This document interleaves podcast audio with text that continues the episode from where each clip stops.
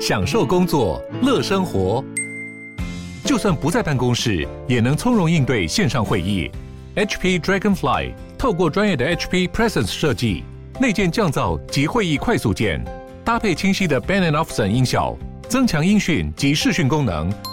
HP Dragonfly 顶级商务笔电，采用 Windows 11专业版，让您在会议中享有最佳的视觉和听觉品质。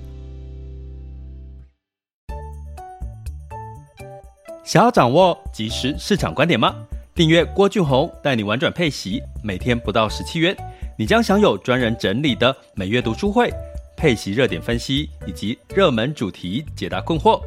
不论你想通过基金、ETF。美股或台股，打造你的现金流收入，我们都能为您提供支持。点选资讯栏的订阅链接，了解更多。让我陪你一起投资理财。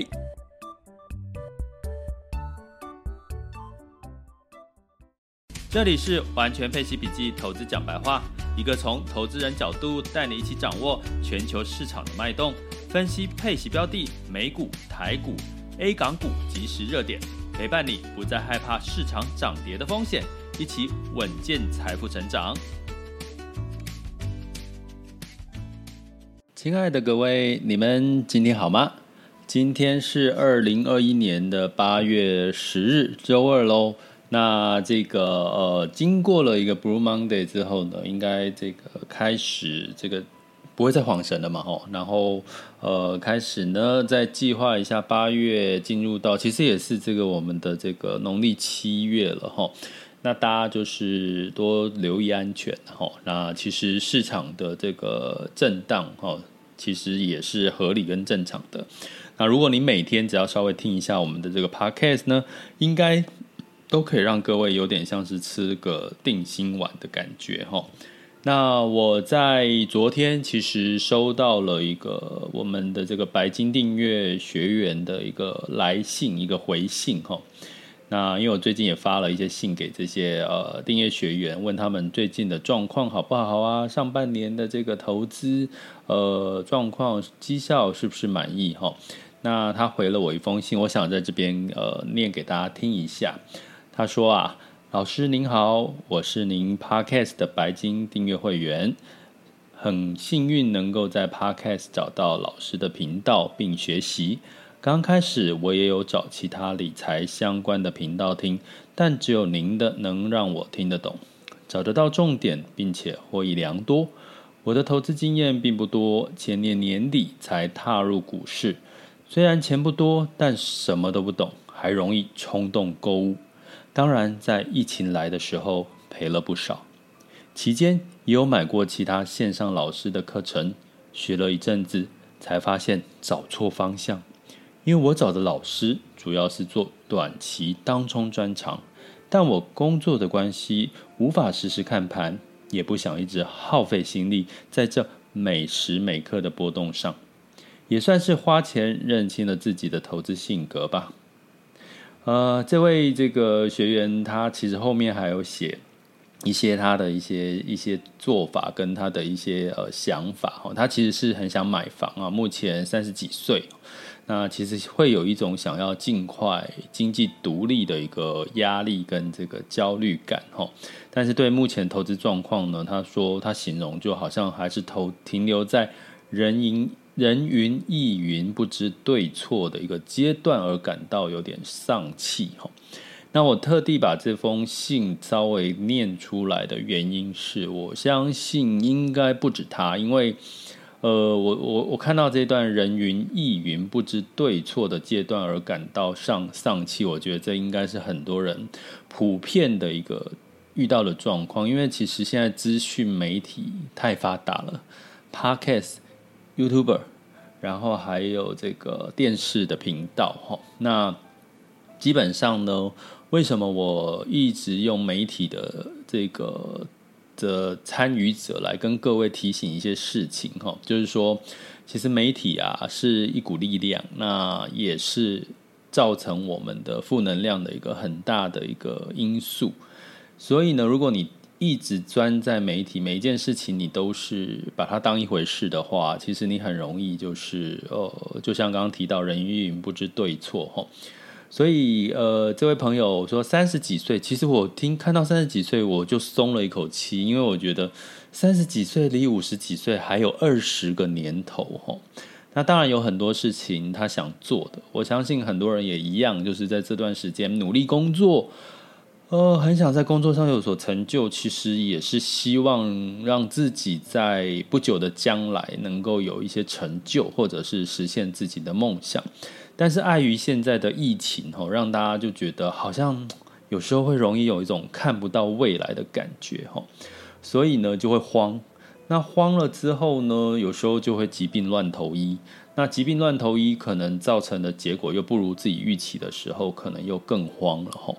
那我其实其实最近我很想做一个主题，就是有关当冲的哈。那应该会是在九月份的读书会啦。其实当冲这件事情，其实我有点讶异跟有点生气，就是这个主管机关的这个态度跟做法。那所以我们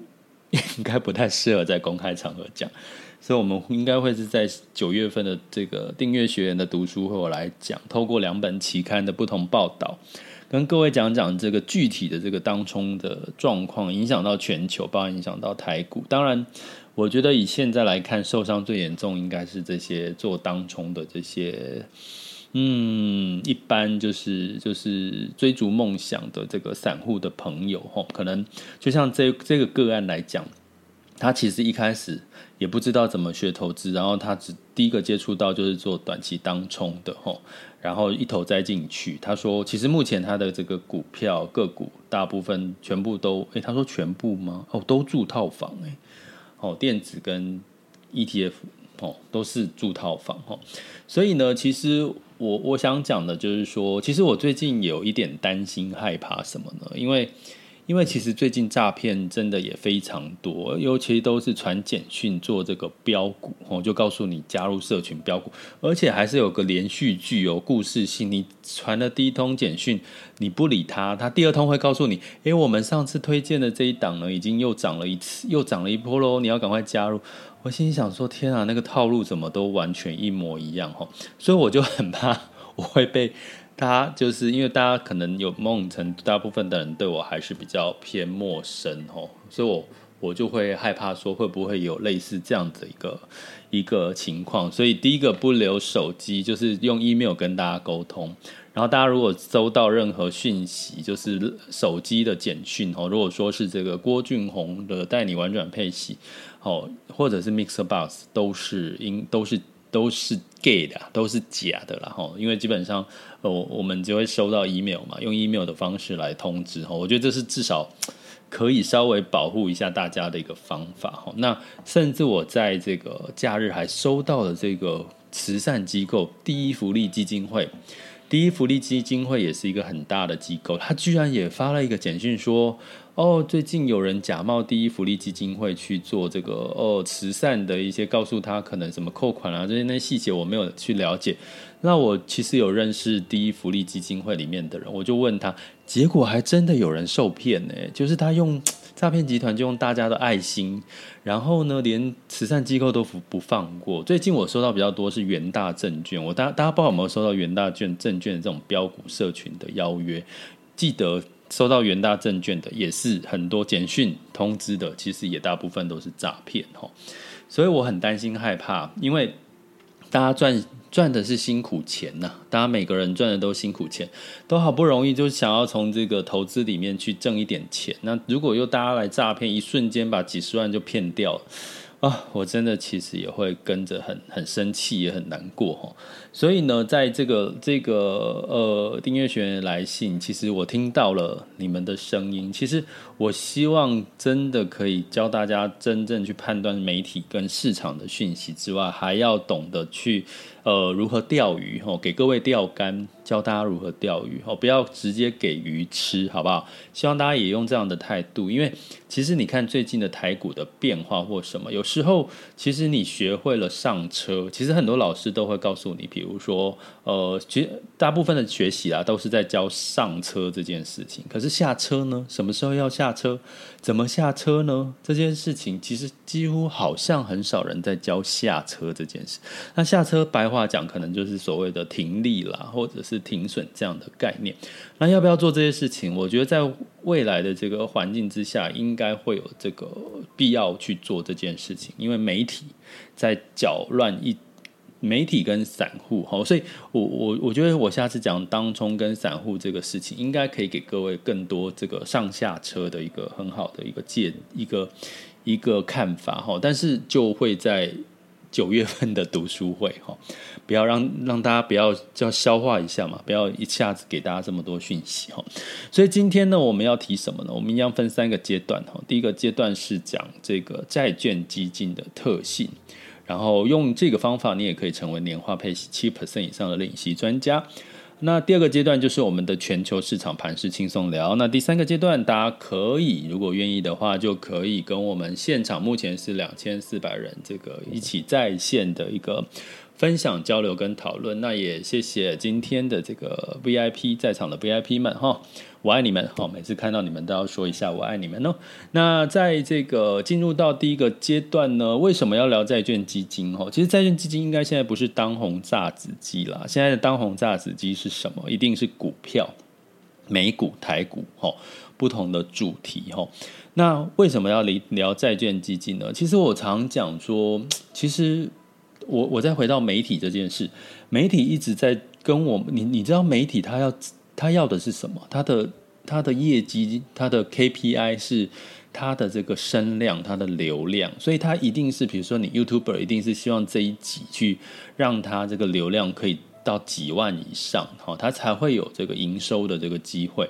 所以相对来讲，你会看到很多的 YouTuber 最最会蹭蹭的热点，我们叫蹭热点，这这样子的一个说法的话。应该就是 iPhone 哦，你知道看到 iPhone 前后就会很多，我就一直觉得很奇怪，为什么 iPhone 十三明明就还没发表，就好多人讲的好像这个 iPhone 十三已经发表的样子哈，就讲了好像那个是 iPhone 已经十三已经拿到手上了，而讲了规格就好像就是这件事，可是你会发现并没有人特别会去质疑这件事，这就是目前媒体的生态，就是说你讲了过去了，其实也不会特别发生什么事情哈。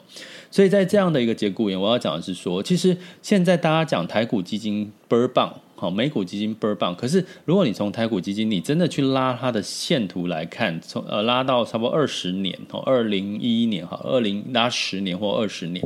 你会发现呢、其实台股基金大部分的涨幅都是在疫情前，去年的二三月一直到现在，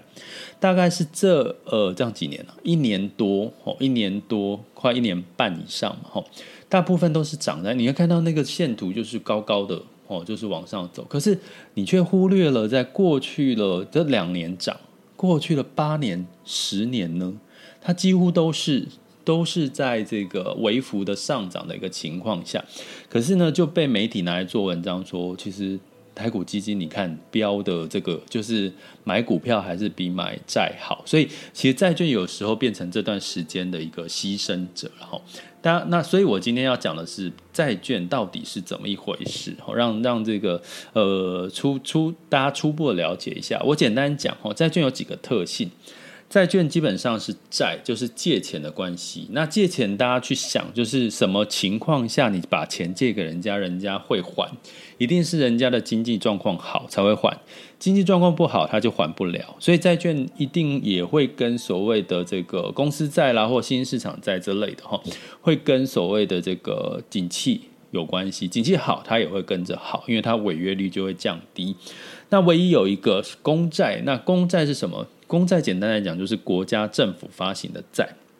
那通常大家会觉得政府不会倒，哦，没有一件一个政府会倒，对不对？所以基本上他发的公债就是被列为所谓叫做无风险的这个这个这个标的哈。所以基本上呢，美比如说美债，大家不会认为说美国会倒，所以美债就是指标哦，它就是一个无风险的指标。所以呢，从这个角度来讲，其实债券其实是一个呃最重视的是它的违约率。那公债呢是跟利率有关系。那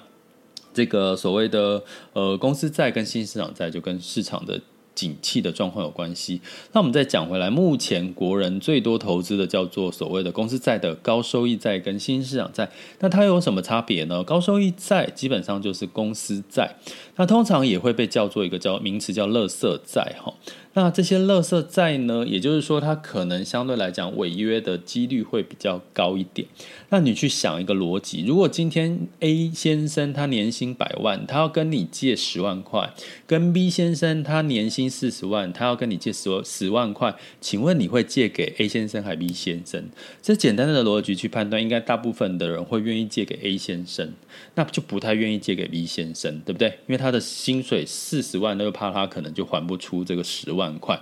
可是所以呢，这个 B 先生为了要跟你借到钱，他就说了一个这个做法，就是说，好，那我就是要请跟你说，哎，我跟你借钱，然后我的利率给你到这个六个 percent、七个 percent。那 A 先生因为他所谓的这个呃条件，信用条件很好，他说，哎，我跟你借钱，那我给你两个 percent 的这个这个利息，哈。所以呢，就看你，如果你觉得这个 B 先生他整个状况也是很好啊，他只是最近收入不。不够高，或者是最近比较失意，可是你觉得他很努力啊，你很看好他，那相对来讲呢，你投资 B 先生，你的获利哦就有六到七个 percent 的一个配息，所以通常高收益债的概念就是说，它是属于一个，就是这些基金哦，高收益债基金、债券基金，它会去寻找这些有潜力，但是它违约率可能比较。可能比较风险比较高，可是呢，它是有潜力，也就是说，它还是很努力的向上的一些好学生的一些公司债。那大家知道哈，公司债跟股票最大的差别是，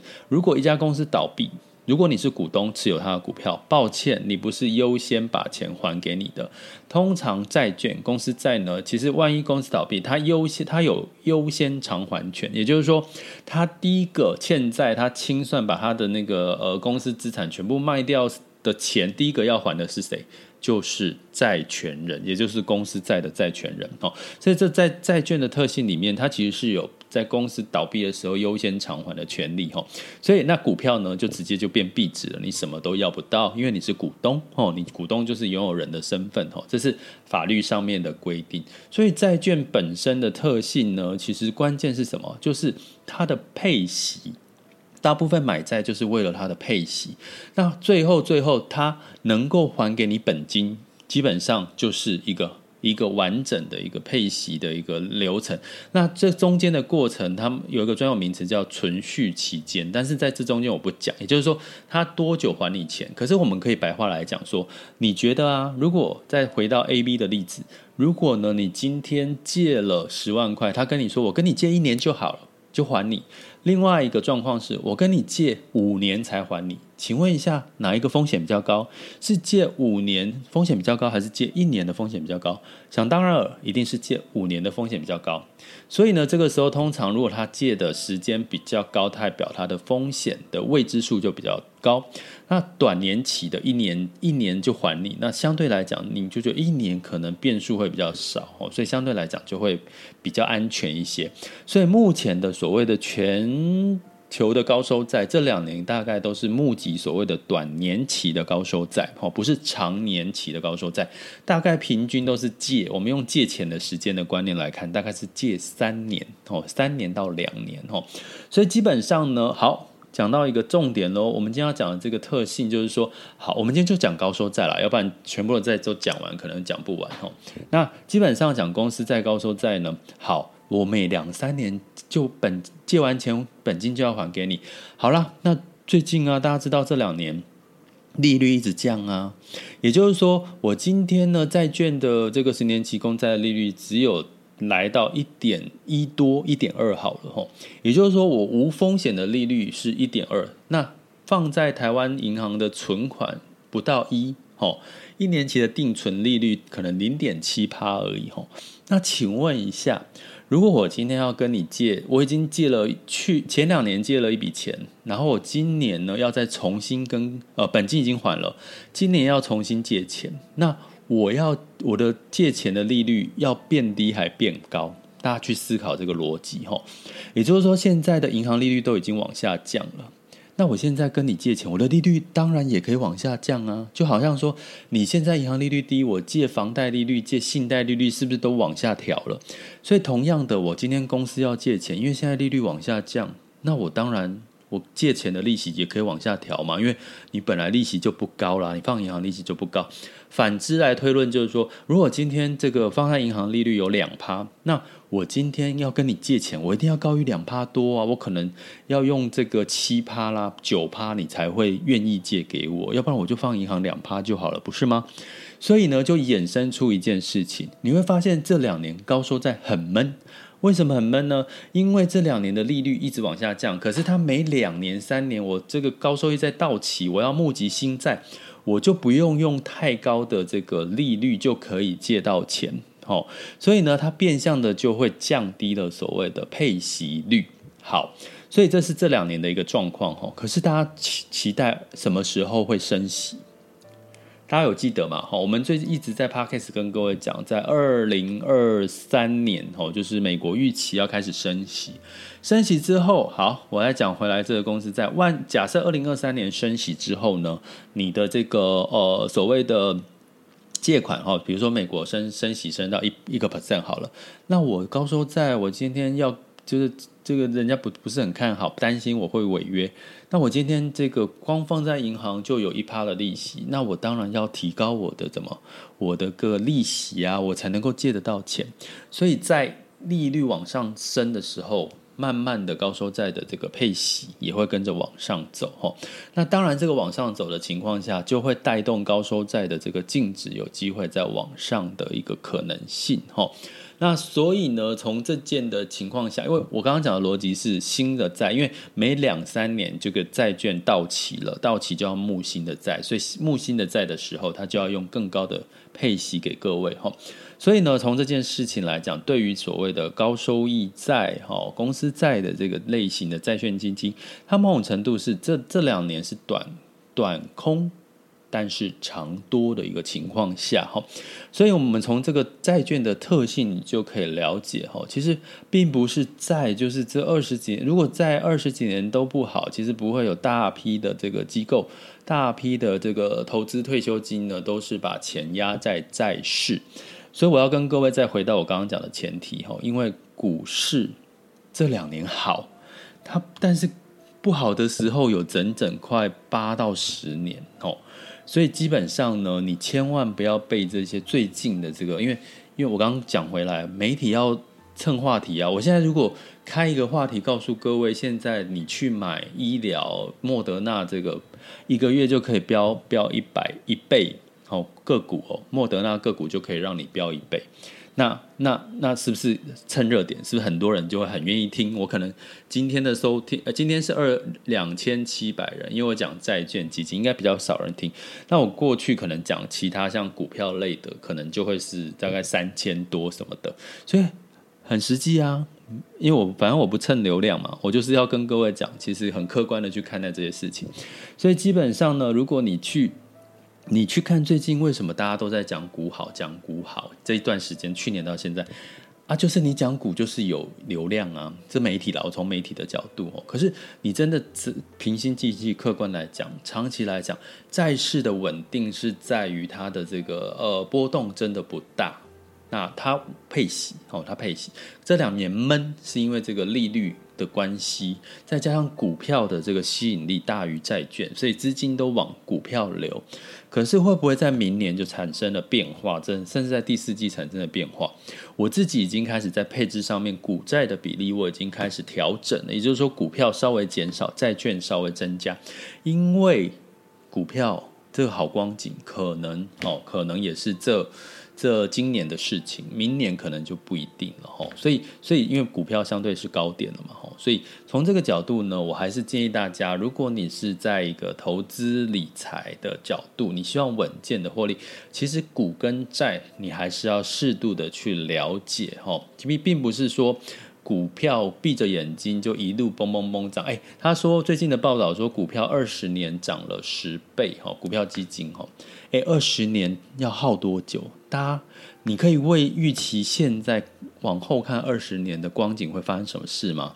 没有人可以预期这件事，你唯一能够做的就是把握当下，就是今年你有机会让你赚个十个 percent、二十个 percent 这种获利，那你明年怎么样？在明年再好好的做功课。好，我会建议大家去用这样的角度去思考，会比较踏实哈。所以从这个角度来看，呃，就是这个呃债券型高收益在这段时间大概配息率也将近差不多七。到八个 percent 哦，那为什么呢？因为它相对来讲，我刚刚讲高收益，它光这个配息哦，在息呢之外呢，再加上它如果有一些资本利得哈，它一样哈就会配给你。但是呢，最近大家可能不用特别期望高收益债有太多的资本利得，所以呢，在这个时候我们就要做一件事情哈，你在高收益债很适合在。这段时间，哈，我刚刚讲跟二零二三年升息，其实收益高收债其实有机会在明年之后可能又会变成另外一个光景，哈，相对于股票，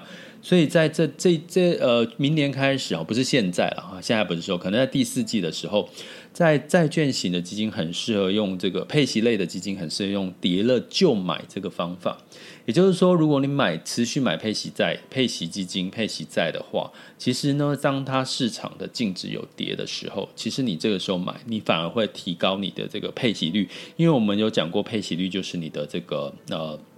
配息金额去除以你的净值哈，所以呢，在过去来讲，其实你可以试试看用这个方法哈，在债券有点太稳定了。有些人会觉得食之无味，弃之可惜，所以呢，你可以吼这个跌了就买吼，再去提高你的配息率之外，你还可以把你每一个月、每一年的配息拿来做什么？比较积极的这个股票类型的操作。那相对来讲呢，其实你除了可以配稳稳的配息之外，你其实还有机会去增加，透过你的配息的操作，去增加你的这个额外的资本利的获利的机会，可以试试看。那这招叫什么？就是我们。常常在讲的以息养股，那我们这一周呢，会持续的，就是在这个主题上面哈，这一周跟各位多多做一些深入的了解哈，因为有一个学员分享哈，他说。老师，老师，其实你 podcast 讲的其实还蛮蛮深入的哈，就是他觉得这个 podcast 都很超值了哈，所以我后来想想也是，我好像讲 podcast 都讲的还蛮超值。其实我坦白讲，为什么我讲很超值？因为我把大家大家都当成是学员呐，我真的是把大家都当成学员。所以如果呢你还没有加入，请你就是如果你真的觉得对这些。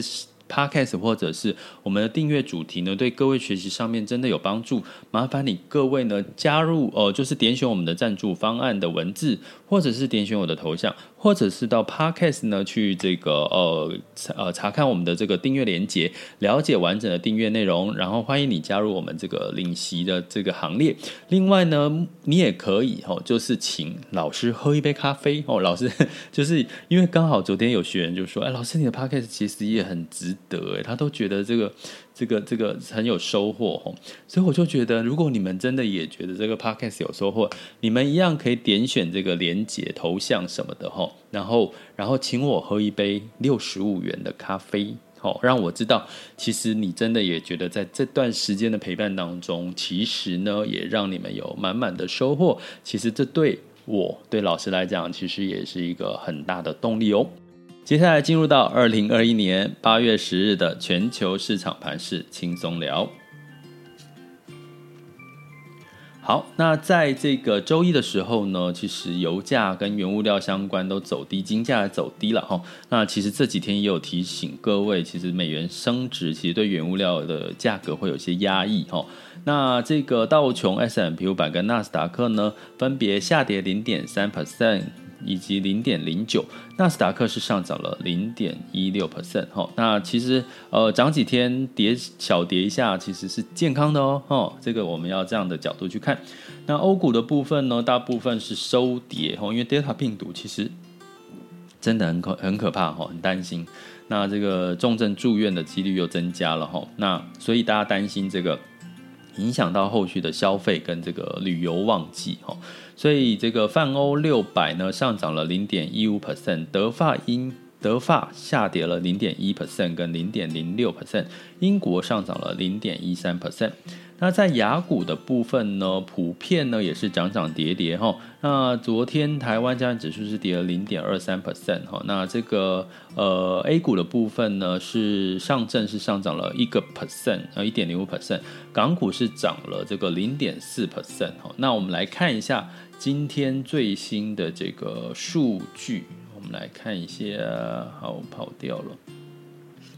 目前呢，哦，台湾加权指数下跌了一百五十一点哦，跌了零点八七。那港股上涨了零点二九，那 A 股呢，上证小跌了零点一四跟零点三四四，日经小涨了零点零九，南韩是小涨小跌了零点五八。现在时间是十二点二十八分。那这个台积电下跌三块钱来到五百九十二块钱哈，所以这几天其实这个呃台股处于一个价缩。哦，价跌量缩，哦，价跌量缩，所以其实是是还还还行，不是价跌量增，哦，其实呃，应该大概都都有听我讲过，哦，价跌量增就是可能是会大家对市场是比较没信心，价跌量缩可能大家还是会比较惜售了，虽然市场跌了，还是比较惜售的一个呃比较乐观的一个态度，哦，可以用这样的角度来看。那在能源的部分呢，布兰特原油下跌了零点八 percent，来到七十点七哈。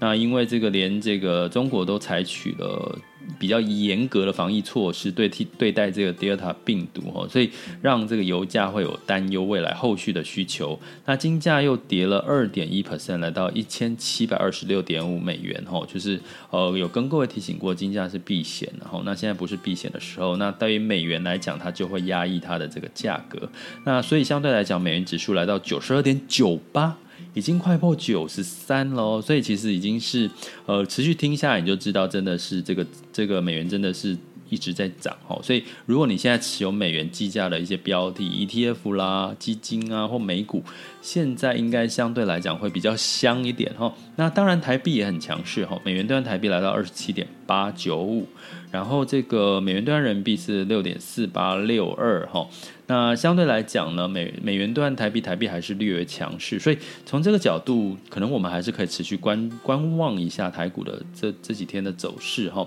那在美元兑人民币，反而人民币稍微的偏弱哈，来到六点四八，所以呢，呃，这两个数据其实值得大家就持续关注一下哈。那相对来讲，澳币啦、吼加币都走弱哈，其他新兴市场货币都比较偏弱，兑换美元的部分。好，那接下来进入到我们第三个阶段喽，大家可以持续的分享交流，好，分享交流的时候，那照惯例呢，一样还是要提醒各位，这个时候你只要举手，好，举手就可以，就可以，我就可以把你 Q 上来了哈。那同样照惯例呢，呃，提醒各位，我们八月十八号的礼拜三晚上。有一个在透过 Q two 的十三 F 的报告哦，预预计八月十五号会出来。其实我现在有点剉咧等，就是 那八月十五号那个。最新报告数据如果还没有办法收集完整哦，不知道要不要跟各位 delay 哦，希望不要哦，因为八月十五应该大部分的报告应该都出来哈。那另外呢，所以我们就会在那一天晚上周三直播，所以呢，呃，目前一样哈，你可以提早就是用早鸟价一折的方式呢来参与这个直播。那当然你是我们的这个订阅学员的话，你就是不要再报名哦，哈，你就直接当然了的享有优先的这个。呃，直播的这个参与权哈。啊，那你要怎么样去加入我们的订阅会员呢？就麻烦就点选我们的这个头像，或者是赞助方案，或者是到 Podcast 里面哦去呃了解更多的这个订阅讯息。好，Hi Eason，哎，老师好，Hi Eason 你好，哎，老师，我想问一个问题，就是因为现在是第三季的那个财报都要出来了，嗯，然后等一下第三。第三季财报要出来还没啊？呃，第二季出来差不多，第二季差不多，因为第一、一二三四五六嘛，七八九，所以第三季还没结束啊，所以第三季还没那么快出来。嘿，我我想问一下，就是那在这种财报出来前，是大家都会预期形态，就是会先把股票卖出，然后观望吗？还是会买入？呃，基本上呢，还是要看产业跟个股诶。呃，比如说像最近以台积电，它其实是呃利多出尽就卖出嘛。因为就是通常那个逻辑就是说，很多的这个呃投资人会觉得，他这一次的财报公布完，后面可能没有什么太多延续的利多，那可能就会做一个停利的动作。那比如说像你看这一次的这个航运啊、长荣啊这些，他们也是这个财报法说完之后，也是就利多出尽，就开始就开始。开始这个呃修正，所以应该比较多的几率会是在财报，比如说我讲苹果也是一样，Apple 它通常在 iPhone 十三发布之后，呃之前哦或之后没多久就开始就是呃市场就做停利了，所以呢比较多的几率应该是在这个财报发布的前一点或后发布后哦会有一个市场修正的机会，对。哦，好，了解了解。好，所以你最近做了什么样的投资布局？可以分享一下吗？哦，我都没有动诶，就还是都是能源跟医疗，完全没动。OK OK，哦，医疗对医疗不错。好，能源就是最近小心这个美元的这个升值的影响就好了。好，嗯，好，了解了解，谢谢。好，谢谢 Eason，下次见。下次见，下次见。好，OK，好，Eason 也是我们这个多。多多多多，哎，不能说多年了，也是我们的一个长期，就是呃，Podcast 的这个呃听友哈。那现在时间是十二点三十四分喽。那我们今天的这个内容就到这边。这里是郭俊宏带你玩转配息，关注并订阅我，给你及时操作观点。我们下次见，拜拜。